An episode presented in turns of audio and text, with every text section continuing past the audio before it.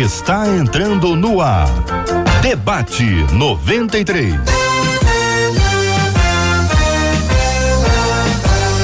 Realização 93 FM. Um oferecimento Pleno News. Notícias de verdade.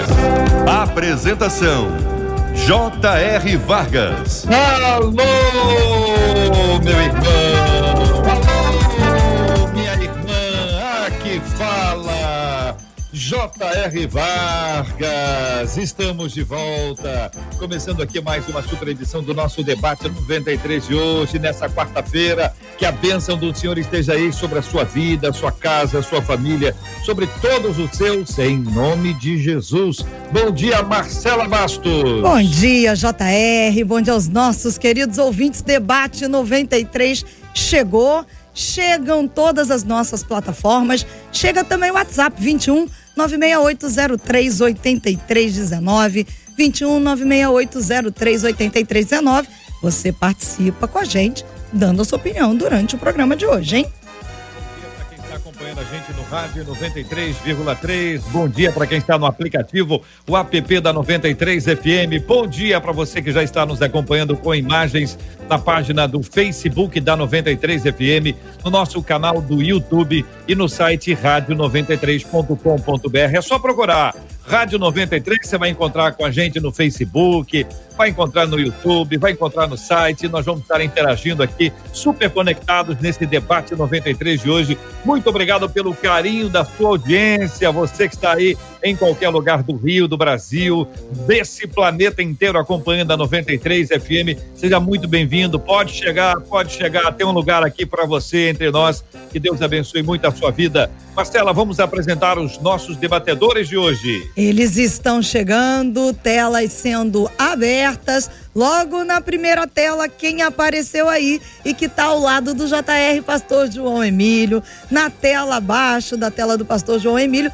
nossa menina da tela, pastora Virgínia Estevão. E na tela, ao lado da tela da pastora Virgínia, pastor Antônio Oreste de Maço. Todo mundo animado para mais um debate 93 que vai ser benção. Muito bom dia para todo mundo que está nos acompanhando agora. Quero dar bom dia aqui também para o nosso ouvinte que está participando com a gente, Marcela. Vamos ao tema 01 do programa de hoje? Vamos lá. Vamos lá. Uma das nossas ouvintes escreveu perguntando como saber qual é o ponto de equilíbrio entre orientar quanto a um erro e julgar. O que devemos fazer quando percebemos que uma pessoa não gosta de ser alertada quanto às suas falhas? É errado ficar calado? Como ser alguém assim que faz do confronto um aprendizado para melhorar o relacionamento com Deus e com as pessoas? Como entender a passagem de 2 Timóteo 3,16 que diz: toda escritura é inspirada por Deus, útil para o ensino, para a repreensão, para a correção e para a educação na justiça. E aí, quero ouvir a opinião dos nossos queridos debatedores, começando com o pastor Antônio Orestes. Bom dia, pastor. Seja bem-vindo ao debate 93 de hoje. Bom dia, JR. Bom dia, amigos debatedores, ouvintes da rádio. Prazer estar aqui. JR, vamos lá. Eu quero hum. começar citando que o mestre Jesus falou em Mateus 18, versículo de número 15. Ele diz assim: Ora, se teu irmão pecar contra ti, vai e repreende-o entre ti e ele só. Se te ouvir, ganhaste a teu irmão. Eu acho que esse texto sintetiza um pouco daquilo, ou muito daquilo que nós acabamos de tratar, onde Jesus disse: teu irmão pecar contra ti, é, apesar de na pergunta não estar tá falando de um pecado direto contra a pessoa, está falando de forma geral, um erro de forma geral, melhor dizendo. Mas Jesus falou: vai e repreende-o entre ele e ti só. Se te ouvir, ganhaste a teu irmão. Observe que Jesus colocou a condicional, se te ouvir. Você faz tua parte, agora ouvir com ele. Né? Fica com cada pessoa aí a, a hum. sua decisão entre aquilo que ele ouviu né? Agora, o sábio, ele ouve bons conselhos e pratica. Muito bem. Pastora Virginia Estevão, nossa menina da tela de hoje, bom dia, bem-vinda. Que pensa, irmã, sobre esse assunto? É, acredito que quando você vai falar com alguém de um erro que ela está cometendo, é muito importante que você aprenda a não fazer juízo de valor, não tente julgar essa pessoa, mas simplesmente trazer para ela a evidência daquilo que ela está cometendo, o erro que ela está cometendo.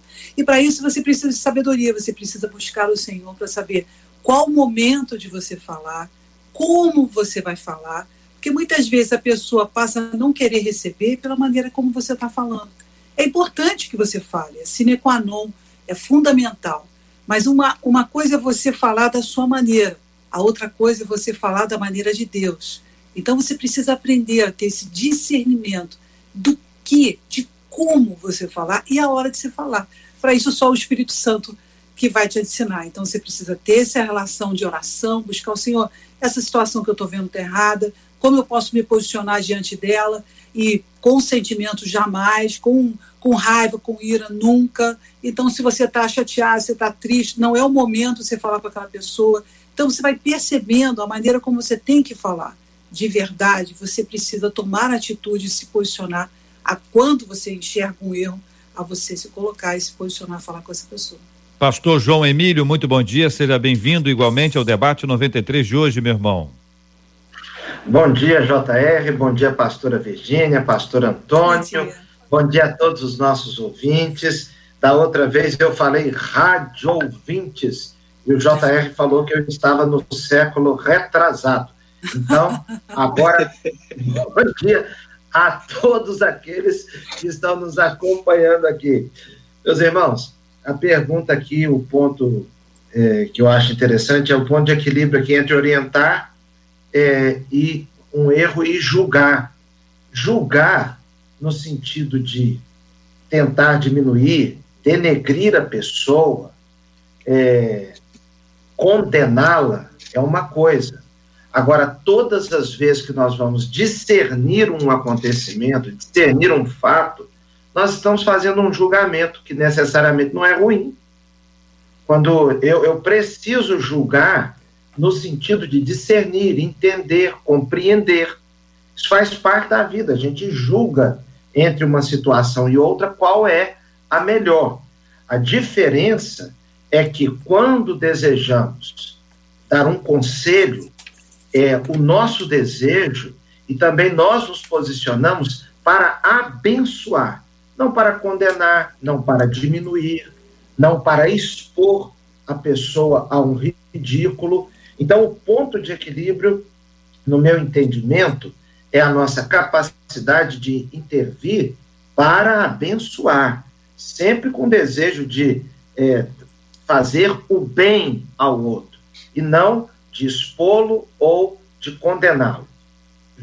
Quando Jesus traz no Sermão da Montanha, capítulo 7, Evangelho de Mateus, versículo 1, Antônio Orestes, não julgueis para que não sejais julgados. Ele acrescenta dizendo: Pois com o critério com que julgardes, sereis julgados, e com a medida com que tiverdes medido, vos medirão também. Virgínia Estevão. Por que vês tu o argueiro no olho do teu irmão, porém não reparas na trave que está no teu próprio? João Emílio, diz aqui Jesus. Ou como dirás a teu irmão: Deixa-me ir Deixa-me tirar o argueiro do teu olho quando tens a trave no teu. Hipócrita, tira primeiro a trave do teu olho, então verás claramente para tirar o argueiro do olho do teu irmão. Jesus, eu estou lendo aqui a revista aí atualizada, cada um pode ler na sua versão efetivamente, mas existe um problema aqui, né? Jesus está falando de gente que olha muito o outro e não olha para si está avisando para este que, da mesma forma que ele julga o outro, com os mesmos critérios, ele igualmente será julgado. E a expressão em português, na edição revista e atualizada, é julgar. Então eu peço a vocês que nos ajudem a entender o que é que significa julgar, segundo a fala de Jesus no Sermão da Montanha. Bom, Quando você Pode falar, pode falar, pastora. É que o julgamento ele precede um, um juízo de valor, né? Quando você está julgando, é, quando você está julgando, o juiz, quando está julgando dentro de um processo, ele tem autor, réu, né? E, e, e quando você está julgando, você está trilhando uma ideia, criando um propósito e julgando. Você está fazendo um juízo de valor. Então, dependendo do que você esteja, como você esteja, o que você sinta a respeito daquilo, você vai estar tá emitindo um julgamento, muitas vezes sem ouvir o outro lado, sem saber as outras situações. Então, você está julgando.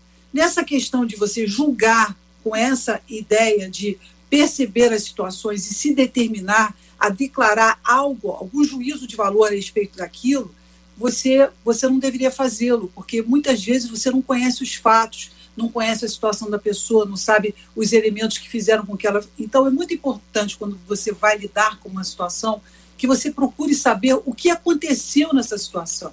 No mínimo, escutando os dois lados, no mínimo, observando a situação ou perguntando à própria pessoa. Às vezes você já vai falando com a pessoa, assim, você pergunta para ela, vem cá, o que aconteceu naquela situação? O que, que houve? Por que, que você explodiu dessa forma? Porque às vezes você está vendo uma situação de uma foto, mas existe uma coisa por trás que ninguém está vendo.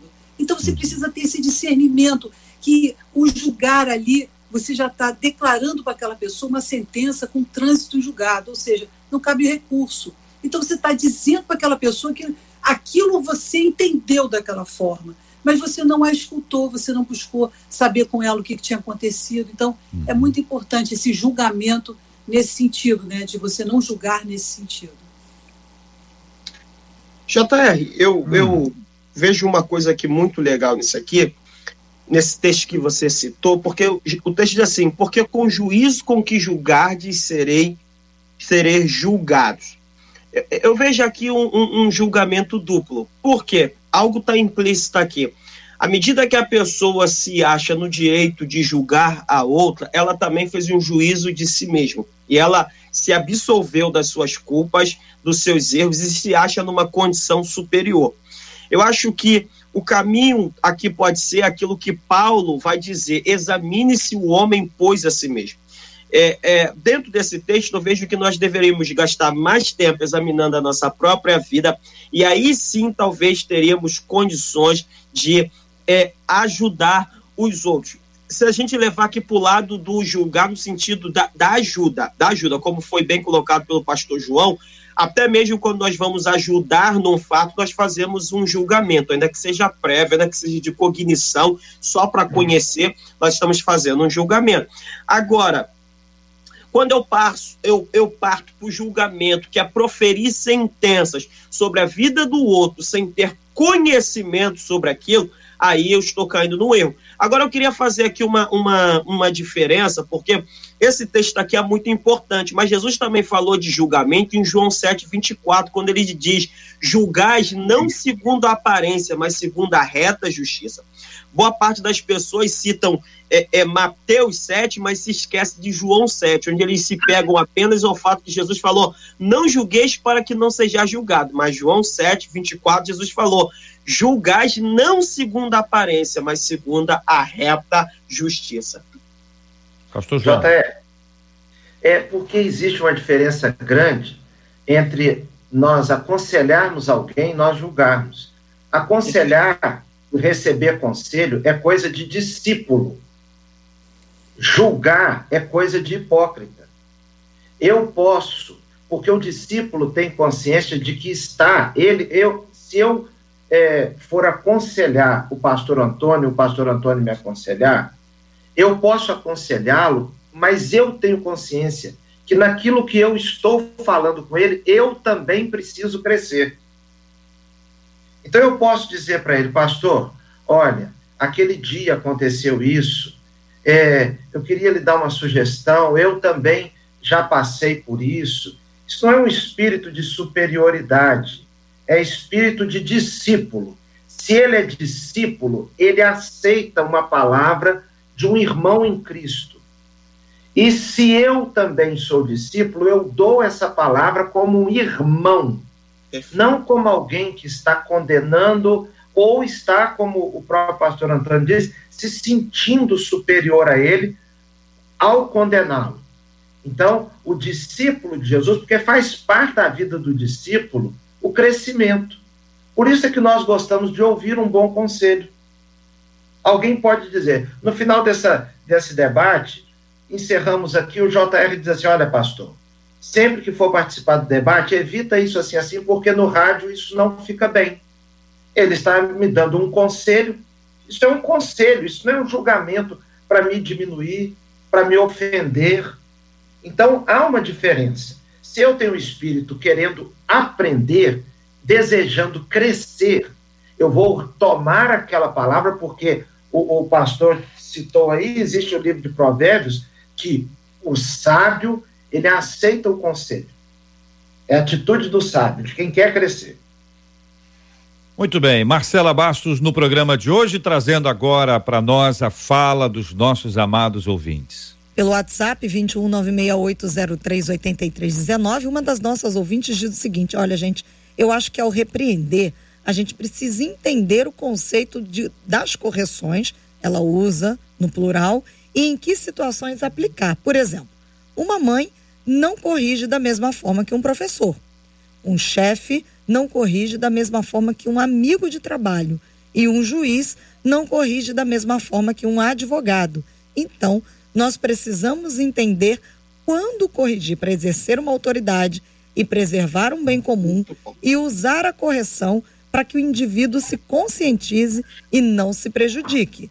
Temos que ter cuidado, pois ao corrigir de forma equivocada e nos colocar em posições de juízes soberanos, nós estaremos induzindo ainda mais o nosso irmão ao erro, ao invés de conquistar esse irmão.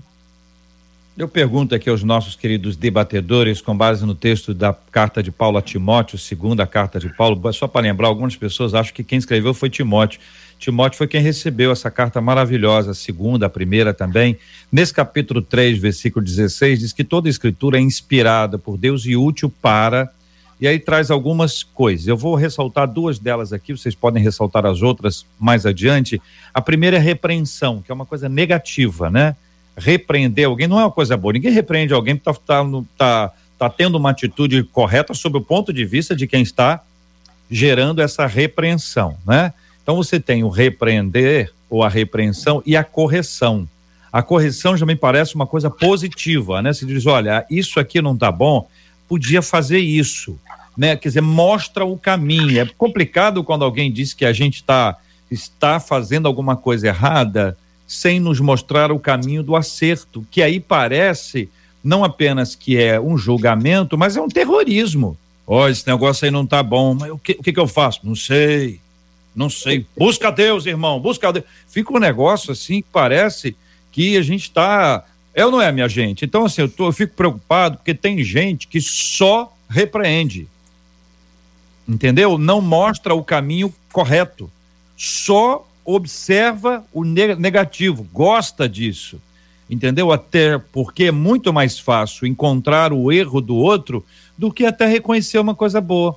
Por isso que algumas pessoas, quando trazem uma palavra de correção, faz aquele negócio do, do sim, do não, do sim, né? A pessoa diz, olha, você está indo muito bem, mas isso aqui, isso aqui, mas você também tem isso, para poder equilibrar e ajudar as pessoas a trabalharem esses outros aspectos, né? Então, eu não sei se, o que, que vocês podem nos ajudar com a questão que envolve aqui a, tanto a repreensão quanto a correção. Como trabalhar as duas coisas, uma vez que é exatamente essa a sinalização das Escrituras. A palavra de Deus fala, né, quando você diz que, em Hebreus 12, 7, diz: se suportais a correção. A correção é algo muito difícil de você suportar, porque você precisa entender que naquele momento que você está sendo corrigido, aquilo pode fazer uma grande transformação e melhorar você. Mas ainda que a pessoa esteja corrigindo você de uma maneira errada, ou ela não está sendo sabedoria para te corrigir, você precisa ter sabedoria no Senhor de entender o que, que você pode extrair para que você possa melhorar. Então funciona muito quando você consegue perceber que você não vai crescer se você não passar por momentos de correção, momentos de transformação. E você tem que perceber que isso é muito bom para você, ainda que a pessoa faça da maneira errada. Nós falamos aqui da pessoa que fala da maneira errada. Agora eu estou falando que você que está recebendo, você precisa entender o que, que Deus está querendo enxergar, o que, que Deus está querendo falar com você naquela situação. E assim enxergar o que, que você pode melhorar dentro de você naquilo que está sendo dito. Então, quando você está sendo discipulado pelo Senhor, ou seja, se você aguentar aquele momento, buscar o Senhor e saber como eu posso mudar isso, Senhor? Como eu posso transformar isso? Então, não trazer isso para o seu coração, para o seu desencorajamento, para ficar triste, mas simplesmente para você se aperfeiçoar. Você busca orientação. E antes de você ser corrigido, que é uma coisa muito boa, é que você deveria buscar por essa correção. Quando você, antes de você, de alguém chegar para você e falar, vai até aquela pessoa que é a pessoa que está seu chefe, alguém que está, né? Você está subordinado a ela ou até um amigo. Onde você acha que eu preciso melhorar? Que isso faz toda a diferença para o nosso crescimento pessoal. Perfeito.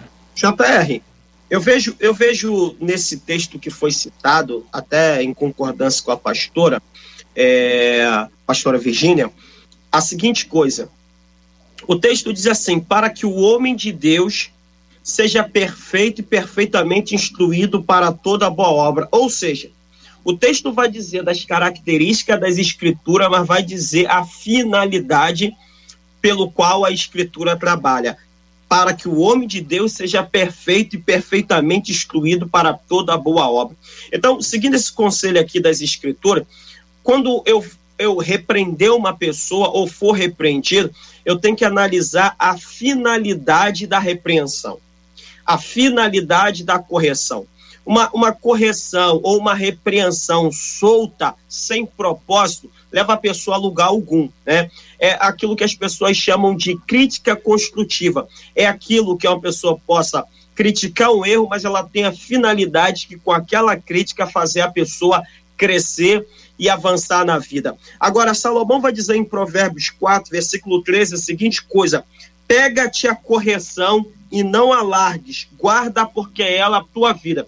Eu acho que todo ser humano, quando ele tem alguém que pode instruí-lo, que pode corrigi-lo, que pode repreender, e essa pessoa que é o seu bem, ele deve dar-se por satisfeito e ficar feliz. Uhum. Lógico, quando ele tem alguém que tem autoridade para fazer aquilo, porque também a gente tem que analisar o que somos em cada relacionamento a relacionamento que eu sou aprendiz. Então, como aprendiz, eu estou ali muito mais para ouvir do que para falar qualquer coisa.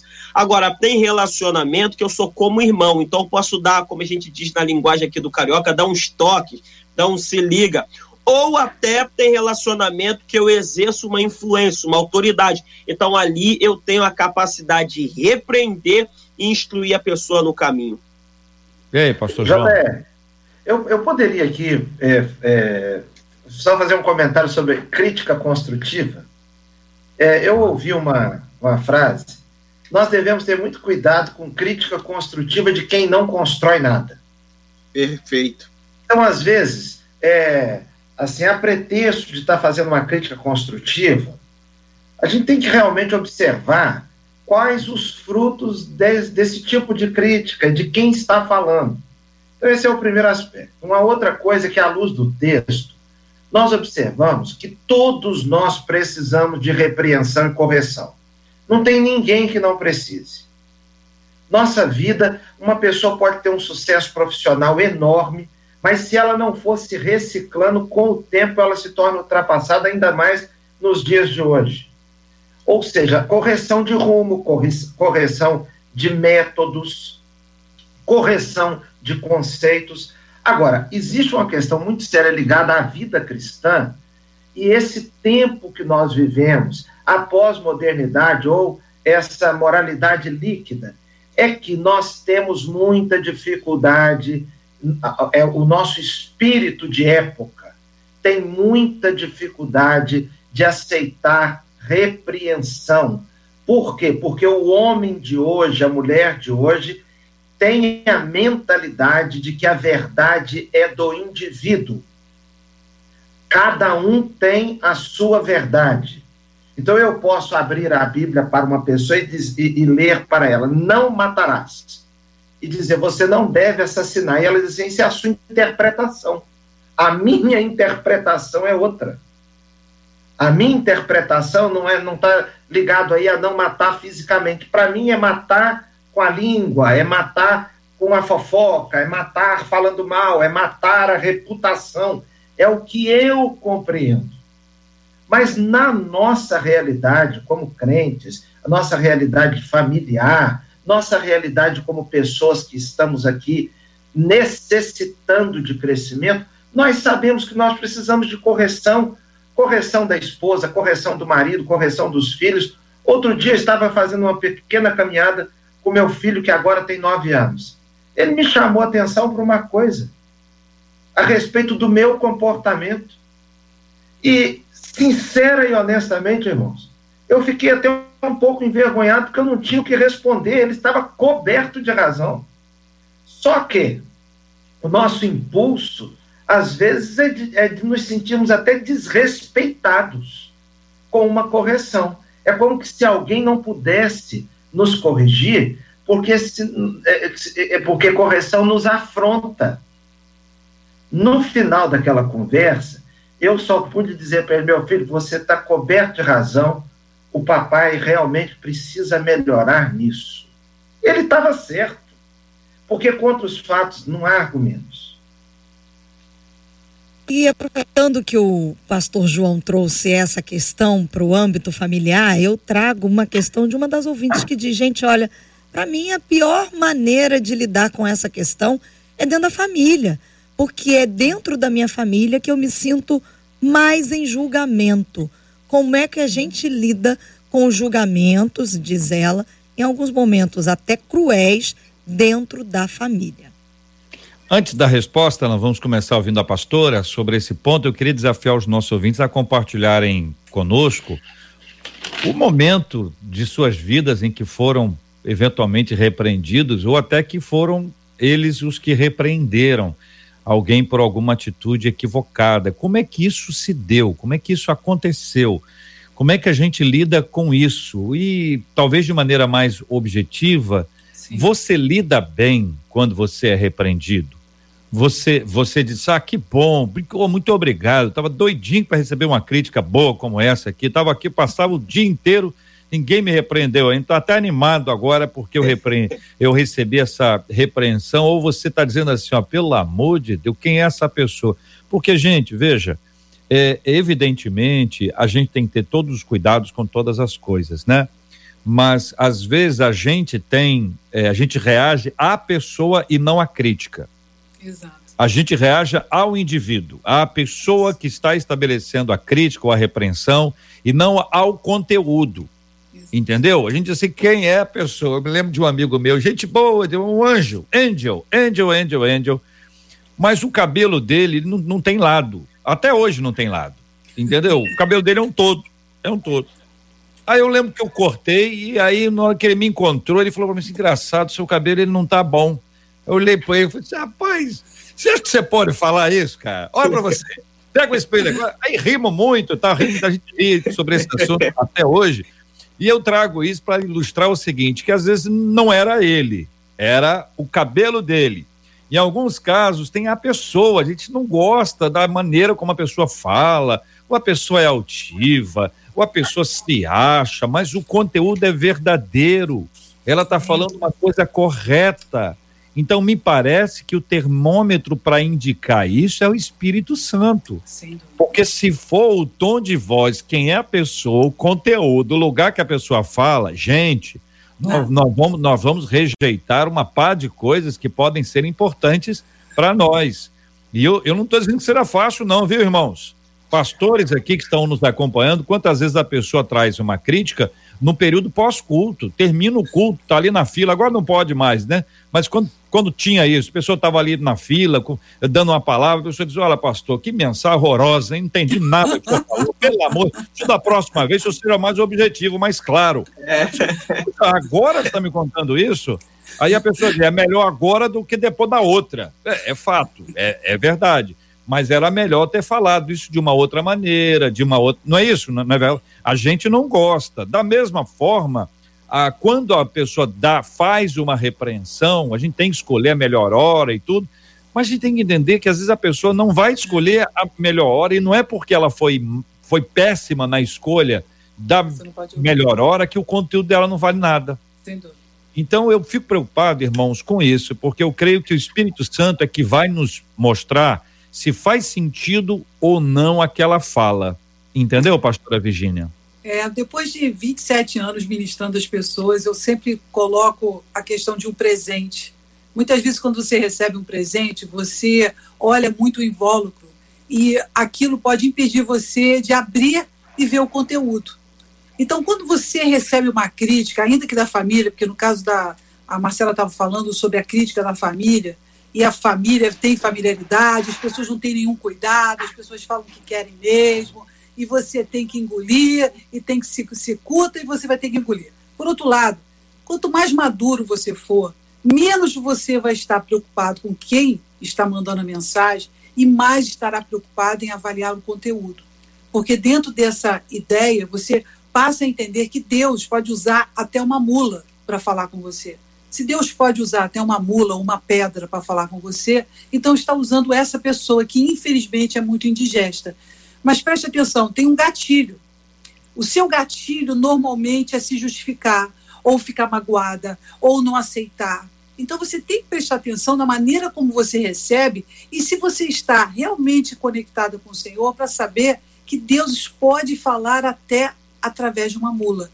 Com esse conceito do presente do conteúdo, que, que você faz? Você recebe aquele presente, é aquele presente é muito feio, aquela, aquela, aquele papel é horror, horrível, horroroso, mas você vai lá e presta atenção no conteúdo. Será que Deus não quer falar alguma coisa? E, e nesse lugar de, de Deus falar alguma coisa, você passa a amadurecer. Porque, na verdade, a interpretação, a digestão, a transformação, ela vem com o Espírito Santo. E aí, aquele, aquele lugar que você, no seu gatilho, rejeita imediatamente, você passa a amadurecer e falar: o que, que eu posso melhorar nisso aqui? É. E você muitas vezes aprende as suas maiores uhum. fraquezas uhum. com seus inimigos. É o mestre, passa a ser seu mestre. Você passa a entender onde você tem fraqueza com seus inimigos. Preste atenção como você pode crescer com isso. Né, pastor Antônio Orestes e pastor João Emílio, a gente sabe que aquele que eh, ouviu a mula morreu mal. O final dele, o final dele não foi bom. Eu ouvi uma história, eu não estava lá presencialmente, mas quem ai, me contou ai. disse que de fato aconteceu. O pregador foi anunciado. Meus irmãos, hoje vai falar o nosso irmão, o pastor fulano de tal. Irmãos, vamos orar, né? Porque se Deus falou até através de uma mula, por que não falaria através do nosso irmão? Poxa, a não mula se sentiu lisonjeada. Já pensou? Olha como é que você tem que respirar para depois entregar a mensagem pacífica e amorosa ao coração da comunidade que ali está, que não tem nenhuma responsabilidade da fala daquela, daquele indivíduo e talvez aquele indivíduo não tenha nem pensado. É, sem dúvida. O que, que significa isso, ou o que pode dar a interpretação, o tipo de associação que está sendo é, feita, né? É, é complicado, verdade, queridos pastores. E aí, irmãos? Pastor, é, é, é, eu acho interessante essa, esse assunto da crítica na família. Na família, às vezes, há muita implicância mesmo implicância entre irmãos, etc. Mas muitas palavras de correção, elas ocorrem na família porque, de fato, a família ela é um ambiente de amor. O amor te faz importar-se com certas coisas que você não se importaria se não amasse. Se eu estiver com o meu cabelo todo desarrumado, o que é até natural acontecer, uma pessoa pode passar perto de mim, olhar o cabelo e não dizer nada, mas a minha esposa vai dizer: vai pentear o cabelo. Penteie o cabelo. Não saia com essa roupa. Não faça isso. Pare de comer tanto isso, porque isso está te causando mal. É, é, é, assim, assim, assim. Isso é, isso, isso é por amor. É porque outra pessoa não se sente responsável por mim como ela se sente. É verdade. Às vezes, numa conversa, o marido chama a atenção da mulher depois por algo que ela falou, ou ela chama a atenção dele por algo que ele falou, e, o, e, o, e as outras pessoas que estavam lá também acharam ruim, mas não vão falar nada. Não vão falar nada porque elas se sentem assim, eu não tenho nada a ver com isso. Agora, quando é a sua esposa, quando é o seu marido, quando é o seu filho, uma criança estava correndo, JR, na hum. igreja hum. durante o culto, na hora que eu falava, na hora que eu estava pregando. E eu percebi que a mãe estava aflita, porque era quando ela se levantava mais rápido a criança corria, então ela ficou numa situação que ou ela ia correr atrás do filho, ou ela, ela ficou tentando esperar passar perto para segurar. Chegou um determinado momento que eu a percebi tão aflita que eu disse assim: minha irmã, pode deixar que ele não está me incomodando. Se fosse o meu filho, eu ficaria incomodado. Por quê? Porque ele é o meu filho, cabe a mim chamar a atenção dele e eu não saberia qual a interpretação de quem estava pregando, se estava ou não atrapalhando. Uhum. Se você vê uma pessoa caída na rua, nós deveríamos nos importar mais, mas o fato é que é diferente. Você vê um estranho caído na rua e vê o seu pai, Lógico. vê um filho. Então, o que é de ruim, de negativo naquelas pessoas que nós amamos, nos impulsiona a querer é, ajudar a consertar. Isso torna, muitas vezes, a gente mais chato, mais é, insistente em alguma coisa. É, pastor Antônio Orestes, eu me lembrei de uma história, diz que o menino, essa eu vi, essa eu vi, essa, essa eu estava lá, aquela outra não, mas essa, essa, essa eu vi, essa eu vi, o, o menino, o menino não era fácil, o menino não era fácil, o pai dele, pastor, desde pequenininho ele gostava de escalar o púlpito, escalava mesmo, o púlpito estava assim, ele pegava a mão aqui, vinha para cá, ia escalando o púlpito, enquanto o pai dele estava pregando, que era realmente uma benção, a mensagem, né? A gente acompanhava o menininho, que eu não vou dizer aqui o nome porque faz muitos anos e, enfim, deixa isso para lá, né? Mas um, um, dia ele entrou numa salinha e a igreja estava lá, disse assim, oh, finalmente, hein? Fulano tá quietinho hoje, acabou, mudou muito. Daqui a pouco um diácono foi lá dar, dar uma olhadinha, né? E o garoto tinha pintado a sala inteira, ele achou lá tinta, pincel, bucha, ele pintou o negócio todo, foram dois diáconos, um de cada lado, levando o menino erguido, erguido, pelo meio da igreja para fora, todo mundo olhando, e lá pelas tantas ele solta um berro, igreja, aquele eco, né? Ele solta um berro e diz assim: irmãos, mãos, mãos, mãos, todo mundo silêncio, orem por mim. Aí você já viu. Até hoje eu não esqueço a cena do menininho que estava andando na igreja, pastor João Emílio, entendeu? E, e, e o é, problema, né? o problema é que ele era, ele era filho, tá? Ele era é, um filho. É, Fala, né, pastor nessa, Antônio Orestes. Mais ou menos nessa idade aí, JR. Ah, eu aí, entrei também com ah. o filho do pastor na ah. salinha onde a, a ceia do Senhor estava sendo preparada. Oh, rapaz. E depois, não, já tinha sido preparado. Ah, e já comemos, tinha sido.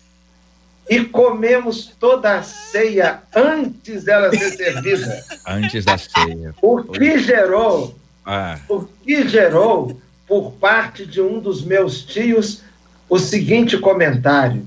Eu creio que Deus quer falar a esta igreja, porque no fundo somente esses meninos estavam verdadeiramente preparados Chave. e mereciam comer essa ceia. E esse Deus evitou tio, juízo sobre a igreja. Esse seu tio, que eu não conheço, certamente é um advogado brilhante, entendeu? Trabalhando aí para defender aqueles que fazem tal coisa. Tá aí, tá aí, palavra boa. Quer dizer para um ouvinte aqui que não fui eu não, tá ouvinte? Tá perguntando é. fui eu? Não eu fui eu, não. Olhem, olhem. Ah, o nome é parecido. Eu Mas olha lá, só, em defesa ah, do pastor João Emílio, vamos combinar, né? Ah. Qual é criança que cresceu na igreja e que não tinha vontade de ficar comendo a ceia lá ou não comeu a ceia escondido? Que ah, atire é, a primeira é pedra. a criança aí, que cresceu e nunca pegou Marcelo, lá um pãozinho. Ah, ó, tem é. três coisas bem distintas aqui. Vontade, vontade é uma coisa. Segunda coisa, depois da ceia, a pessoa foi lá. Agora, antes da ceia, foi a primeira vez que eu ouvi. João Emílio é brincadeira. Nós lemos não. aquele versículo antes: o que tem de o fazer, faz o Faz o agora. Faz agora, faz logo.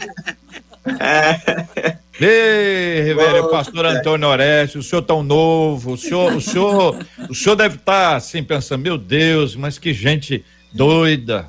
É, rapaz, é complicado, JR. JR, é, voltando aqui a sua a sua pergunta que você me. Qual delas, hein, pastor? Onde é que eu estava é. que eu não sei mais? Olha, eu tô lembrando do menino pedindo oração. Eu Ore também. por mim. Ore por mim, irmão.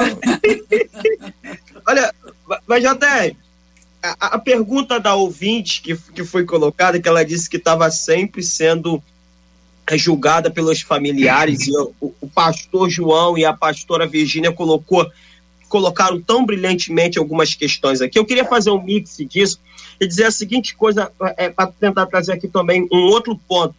É, só temos que tomar um cuidado com uma coisa, o que é, ninguém aguenta ficar muito tempo debaixo de crítica, nenhum ser humano. E parece-me que Deus que criou o ser humano sabe disso. Quando você pega a Bíblia, você vê que está sempre intercalado repreensões e você vê palavras de esperança. O povo, quando foi levado cativo para a Babilônia, em Jeremias 29, a, a palavra diz que eles iam ficar 70 anos lá. Aí, no meio disso tudo, o profeta diz assim: Porque eu bem sei que pensamento tem um divórcio do Senhor, pensamento de paz e não de mal, para vos dar o fim que esperais. Ou seja, ninguém aguenta ficar o tempo inteiro somente sendo é, apontado suas falhas, seus erros. Eu acho que, como você já disse, o sim, o não, o sim, o não, eu acho que isso ajuda. Ainda que estejamos fazendo com amor, também é importante ressaltar os pontos fortes, a, as qualidades, os feitos, porque isso traz um equilíbrio e ajuda bastante para que a pessoa possa evoluir, porque ela vai se lembrar que ela tem defeitos que precisam ser corrigidos, mas ela também tem qualidade que as pessoas apreciam. E quando nós apreciamos a qualidade das pessoas, isso também mostra o quanto ela é importante para nós. Marcela, a gente vê na Bíblia que Paulo se refere a Filemon como encorajador, né? Ele tem a capacidade dada por Deus, eu creio muito nisso, de reanimar o coração, que é uma expressão maravilhosa que Deus deu a Paulo para escrever a respeito de Filemon, um irmão igual a gente aqui, de carne e osso, mas claro, nobre, extremamente nobre. Existe então o lado que é a pessoa te repreende porque você realmente estava errado, tá certo? Então vamos lá, tá corrigindo aqui essa ideia da repreensão para a correção, para mudar o rumo. Estava indo de um jeito, a pessoa está indo para outro lado, repreendeu mesmo. E aí melhorou muito. Uma vez eu ouvi uma dessa, o pastor me chamou e falou que eu estava dirigindo louvor como quem estava animando o auditório. Logo eu, radialista, vê se pode, vê se que coisa tal. E eu fiquei muito bravo com ele. Eu fiquei chateado. Eu fiquei muito chateado, mas ele estava absolutamente certo, porque o Espírito Santo me falou que ele estava certo. Então a repreensão dele foi, foi para o meu bem o Espírito Santo falou comigo que estava certo, eu estava errado. E houve uma mudança de rumo, né? Agora, existe gente que pode trazer uma palavra de repreensão por inveja. É verdade. E aí é só para te quebrar.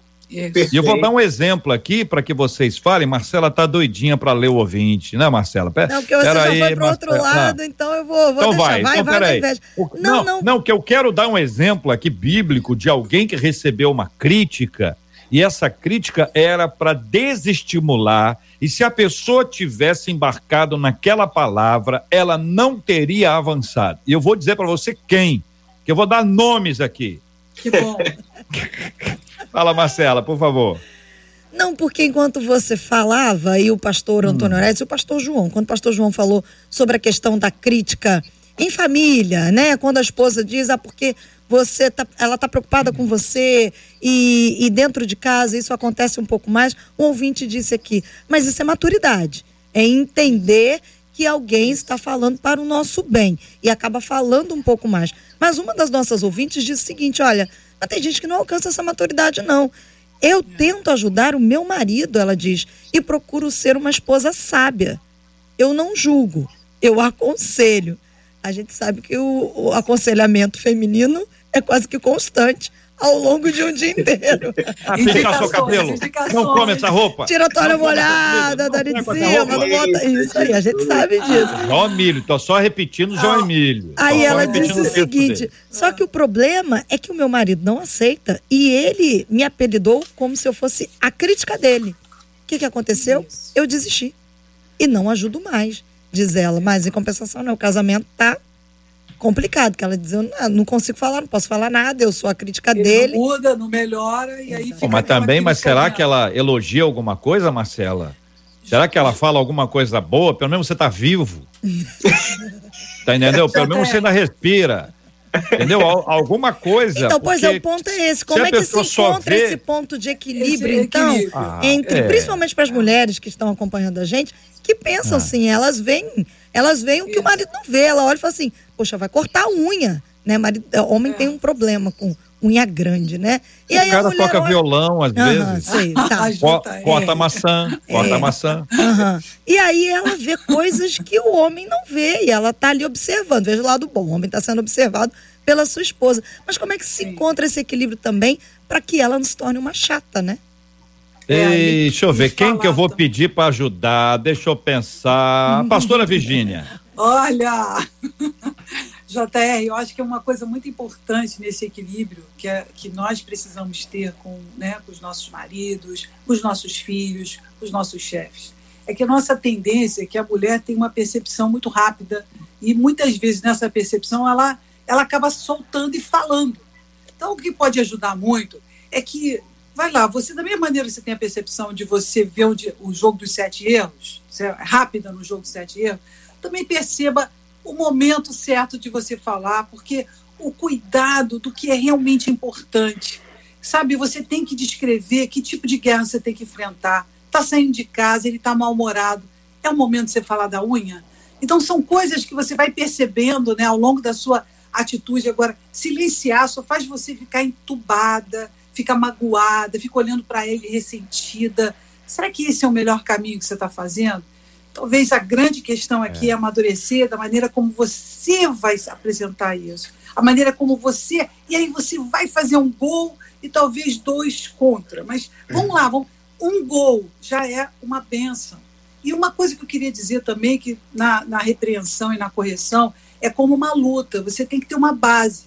Quando você estiver ouvindo alguém falar alguma coisa com você, principalmente pessoa que te afeta, como teu marido, como uma pessoa que você ama muito, você tem que guardar a tua base, colocar o seu, né, numa luta, você tem que colocar a sua base firme e você tem que orar e pedir, Deus, me ajuda a receber, me ajuda a receber, porque não é fácil ser corrigido e você precisa estar preparado espiritualmente para essa correção, principalmente vindo da família, é. que são as pessoas que mais a gente ama e acaba magoando a gente. Ô Marcela, sobre, sobre a unha aí, que é o, que é o exemplo que, que você, você nos trouxe aí, tem que equilibrar mesmo, porque às vezes ele pode dar uma outra fala, né?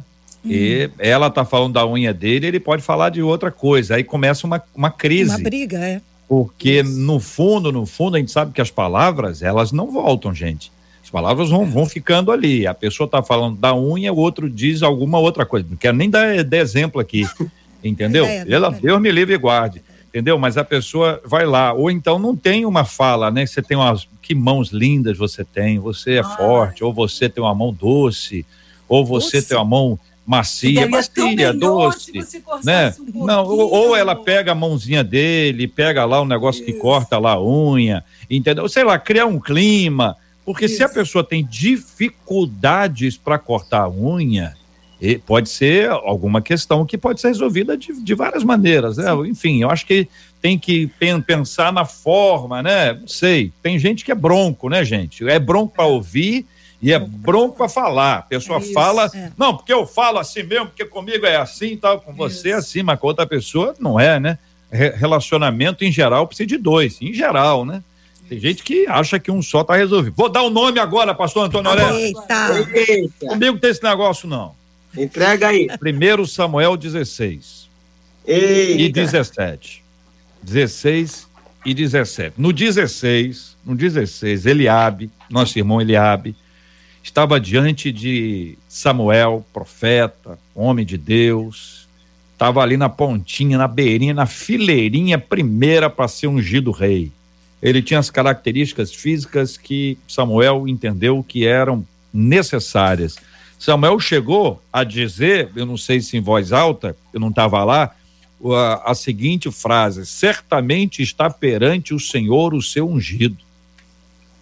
Mas o Senhor disse para ele: rapaz, eu não vejo aparência, não, vejo o coração. Passa a história, agora nós estamos lá com Golias desafiando o povo e dizendo um monte de coisa. Davi se aproxima a pedido do pai, vocês conhecem a história, não vou repetir aqui.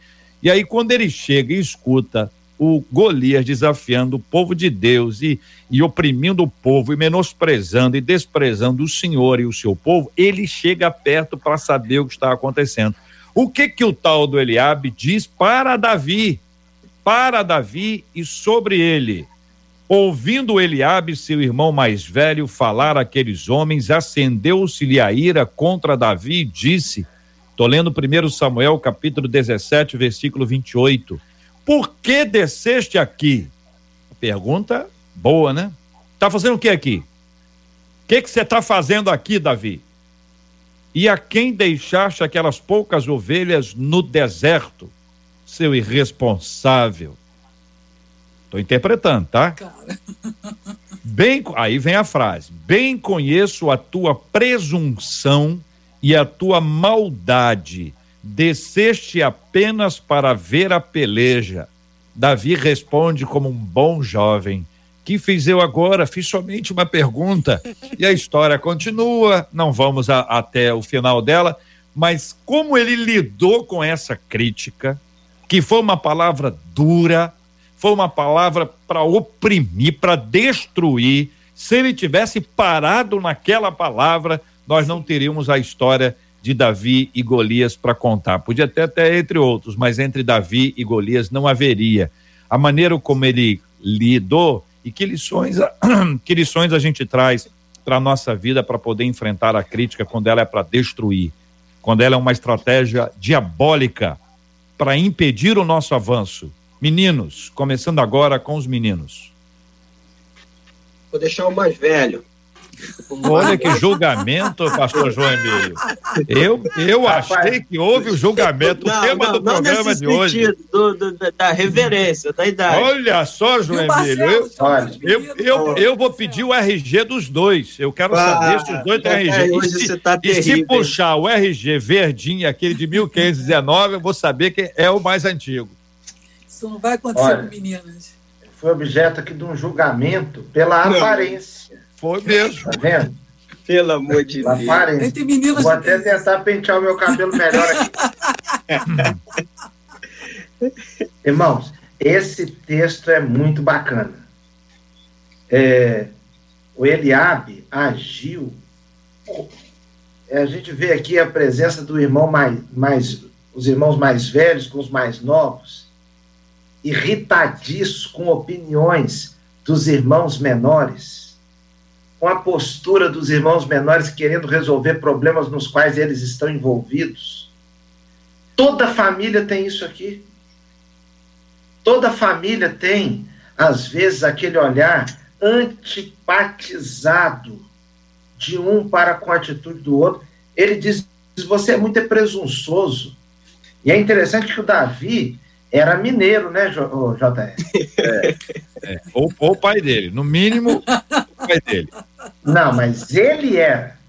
Ah. Porque ele foi lá nessa batalha levar queijos para os irmãos. A pedido do pai, por isso eu estou falando. Pelo menos o pai. Pois é, é então.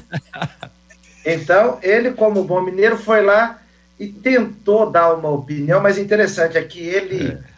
Aquela, aquela palavra do irmão não colou. Não ele colou. não engoliu. Ele permaneceu do mesmo jeito. Ele perguntou para outra pessoa. responderam a ele a mesma coisa. Ele então foi, ele, ele disse para Saul, ele estava com uma frieza no bom sentido ali, uhum. fora de sério, porque ele respondeu para o rei. No momento de uma tensão danada, até o rei estava apavorado com aquela situação. Ele diz: ninguém deve ficar de coração abatido por causa desse filisteu. Teu servo irá e lutará com ele ele estava tomado de um, uma confiança tão grande. Uhum. Então eu acho o seguinte: quando a crítica nos pega naquilo que a nossa autoestima já é baixa, aí é muito ruim. Uhum. Mas esse Davi estava com a autoestima dele equilibrada, porque ele já havia né, lutado. Né, João? Convicção, Oi? né? Convicção, é. chamado. Por exemplo, agora, ô João, agora mesmo. por favor, você, você leia aí o versículo 29, por gentileza mas leia Agora, com sotaque mineiro, por favor. Não, eu vou ler, mas eu só quero dizer, JR, é o seguinte: ele recebeu a crítica da mesma maneira que eu recebi essa palavra agora do pastor Antônio. Eu, eu sabia para onde isso ia. Por isso que eu entrei para o equilibrado, De um modo equilibrado, é tranquilo. Olha só, 29. O 29 com sotaque, com sotaque. Eu, eu faço aqui. Respondeu Davi O que, que eu fiz agora, gente? será, será que eu não posso nem conversar? Diz aqui, ó. Será que eu não posso nem conversar? É. A gente não pode nem falar nada, não é assim que ele disse? Você podia colocar um assim, ô João. É. Uai, uai. Uai. O que fiz eu agora? Ué, a gente não pode nem falar nada aqui Não pode falar nada, senhor? A gente pode conversar, pode falar nada mais agora? Estou chegando aqui para ver a beleza. Vai lá, Antônio Orestes, pastor, diga aí. Ô, JR, eu, eu vou, vou, vou, embarcar aqui na piada. É. É, Conta-se que Pedrão estava no céu e ele falou o seguinte: Eu quero todos os homens, já que falou da crítica das esposas aqui, eu quero todos os homens que as mulheres mandam nele à minha esquerda formou uma fila enorme que dava a volta no céu, contornava pela eternidade. Ah. Ele falou: os homens que se mandam à minha direita, só apareceu um. Ficou agoniado com aquilo, olhou e falou: Rapaz, gostei da sua coragem. Só você aqui na fila dos homens que se mandam. Vem cá, por que, que você veio para a fila dos homens que se mandam? Ele disse: Minha mulher me mandou ficar aqui. Ai, ai, ai. Tá vendo, pastora Virgínia? Olha isso. Eu tô achando que isso é o estereótipo que ele trouxe aí, só para poder amenizar a situação pro lado dele agora. Muito bem, gente. Olha, a, a, a, gente tem um fato, né? A gente tem um fato. as críticas. Desculpa, as críticas ah, sim, desculpa, João. Tem uma coisa aqui, porque o texto. Eu acabei gostando aqui do texto. É, Até que... Saul falou com Davi. Até Foi. Saul disse a Davi você não tem condições de lutar com esse filisteu. Foi. Muitas palavras. Até Saul. Você é apenas um rapaz. Uhum. Ele é um guerreiro desde a mocidade. Uhum. Então, depois, não foi só uma. E foi uma nós só, lá não, né, diríamos... João? Foram vários, né? Pois é, mas. E nós que... lá talvez é. diríamos para Davi: Davi, tira isso da cabeça, você não tem a menor condição. Você vai morrer. É, ou, ou, ou alguém ia dizer assim: vai, Davi. Vai lá, Davizinho querido. O problema, vocês sabem muito bem disso, é que quem perdesse a batalha ficaria escravo do, do, do outro Sim. lado. Então, o que estava em jogo era a vida, né? Era a vida, a liberdade. Então, se Davi perdesse, então, do ponto de vista de Eliabe, o irmão dele não tinha condições. E, gente, vamos, vamos ser francos aqui. Não tinha mesmo. Ele estava certo. A Aos grande diferença natural, não é né? Davi, não foi Davi é que venceu Golias, foi Deus que venceu.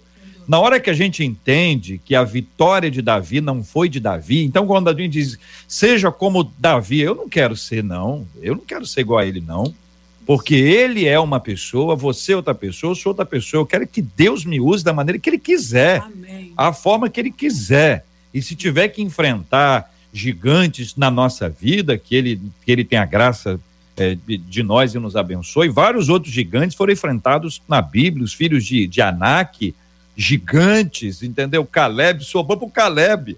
Sobrou pro Caleb lá da dupla, da dupla, já que a gente está em Minas, né? A gente sai de Minas agora e vai para Goiás. A dupla Josué e Caleb, eles cantavam juntos, olha, eles cantavam com a maravilha. Era uma dupla sensacional. Então, sobrou para Caleb ter que enfrentar os filhos de Anak. Não foi o único, né? Mas então, essa vitória, a gente tem que lembrar que tudo na Bíblia aponta para Deus e não para o indivíduo. Amém. Se você olhar para a Bíblia para dizer se não Dorcas sim era uma mulher extraordinária, não resta dúvida que Dorcas era uma mulher extraordinária, mas o ponto não é Dorcas, é o que Deus fez por meio de Dorcas. Lídia, uma mulher maravilhosa, Lídia fez isso, Lídia fez. Abigail. Abigail, então, Muito Abigail, sábio. gente, presta atenção numa coisa. Abigail, mulher de Nabal, esta frase vai acompanhar a nossa irmã Abigail todas as vezes que ela é mencionada ao lado de Davi. E lá estava é, Jezreel, a, a, a não sei o que lá, e, e Abigail, esposa de Nabal, a Carmelita. Ela está casada com Davi, mas o esposa de Nabal vai acompanhar a descrição dela o tempo inteiro. Então não é, ah, a mulher sabe, ela fez isso, não resta dúvida. Esther, a mulher, não resta, mas gente, todas as vezes que você tira Deus da história, virou uma personagem qualquer. É um Churchill, é a Margaret Thatcher, é, é, eu não sei mais quem. Aí, ok, você está fazendo um trabalho biográfico, mas a Bíblia, a biografia da Bíblia é sobre Deus. A biografia da Bíblia, o biografado da Bíblia é Deus, o bio, a vida da grafia, do texto, é Deus.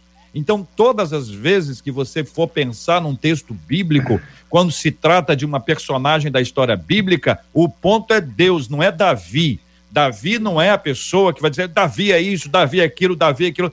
É tudo isso, não tenha dúvida. Mas é o que Deus fez por meio de Davi, porque quando Davi ficou entregue a ele mesmo, ele fez muita coisa errada. É só é só estudar a Bíblia que a gente vai observar e ver ao mesmo tempo como a graça de Deus é extraordinária, que apesar dos seus erros, a mão de Deus continuou sobre a vida dele. Marcela, eu não sei quem é que está aí. Quem é que está aí, Marcela? É a, é a, é a Claudinha? Claudinha já está aqui aguardando a hora. Claudinha com o cabelo dela natural, natural, olha lá, cabelo natural. Nasceu assim, desde pequenininha, a mãe dela falou assim, minha filha, seu cabelo Quero declarar uma coisa, eu ah. não mando no meu marido. Lá em casa aí. são 20 anos de equilíbrio. Olha aí, olha aí. Vamos, liga lá, Marcela. Liga lá. Liga lá para ele que eu quero ouvir já, o outro lado. Um eu quero ouvir o outro lado, que isso aí tá uma conversinha meio Só esquisita. Fala assim, amor, ele, ok, querida, já estou indo. Ah, tá explicando. Olha aí, tá vendo? Tá vendo? Tô falando para você. Tá tô falando para você. Tô falando para você. E aí, Marcela Bastos, vamos lá. Vamos agradecer a Deus pela vida dos nossos debatedores, os nossos ouvintes participando com a gente, eles agradecendo pelo debate hoje, dizendo que aprenderam muito e com muita alegria eles deixam um beijo. Aliás, fica aqui. Você foi abençoado? Curta, compartilhe o vídeo. Quando você compartilha, você alcança os seus amigos. Quando você curte, você torna o vídeo do debate mais relevante na linguagem da internet no YouTube e esse vídeo acaba se tornando sugestão da própria plataforma para várias pessoas ao redor do mundo e aí a palavra de Deus chega onde a gente não imagina e onde ela chega ela transforma vidas. Essa é a nossa intenção. Ô, pastor João Emílio. Ô, pastor João Emílio, obrigado pela, pela participação do senhor. Muito obrigado, JR, muito obrigado, pastora Virgínia, pastor Antônio Quero mandar um abraço aqui, também a Marcela, né? Quero mandar um abraço aqui para os membros da Primeira Igreja Batista de Irajá e também quero mandar um abraço para minha esposa, que está trabalhando agora lá em Nova Iguaçu, no consultório. Deus a abençoe grandemente. Eu estou mandando um abraço, porque quem manda aqui em casa sou eu, e ela mandou eu mandar um abraço. Pastora Virginia Estevam, obrigado, um abraço. Obrigada, Marcelo JR, Pastor João, Pastor Antônio. Eu também queria dizer para todos vocês que eu vou estar 8 e 10 aqui na nossa live pelo Instagram daqui a pouquinho. Deus te abençoe. Obrigada. Aqui. Pastor Antônio Orestes, obrigado, um abraço. Obrigado, JR. Quero só mandar um abraço para todos os irmãos da minha igreja, Assembleia de Deus Vitória em Cristo. Deus abençoe. E os amigos que já já vão entrar comigo também numa live no Flecha Polita. Maravilha. Marcela Bastos, amanhã, se Deus quiser, estaremos de volta a partir das 11 horas da manhã no rádio, no Facebook, no YouTube, no site, no aplicativo, tudo quanto é lugar, né, Marcela? Amanhã de volta, mas antes da gente ir, ouve, JR. Dia de festa! Hoje é dia de festa aqui na Rádio 93 FM, no Grupo MK, né, JR? Afinal de contas, todas nós, a, todos nós, todas nós e todos nós a amamos. Ela nos conduz há muitos anos.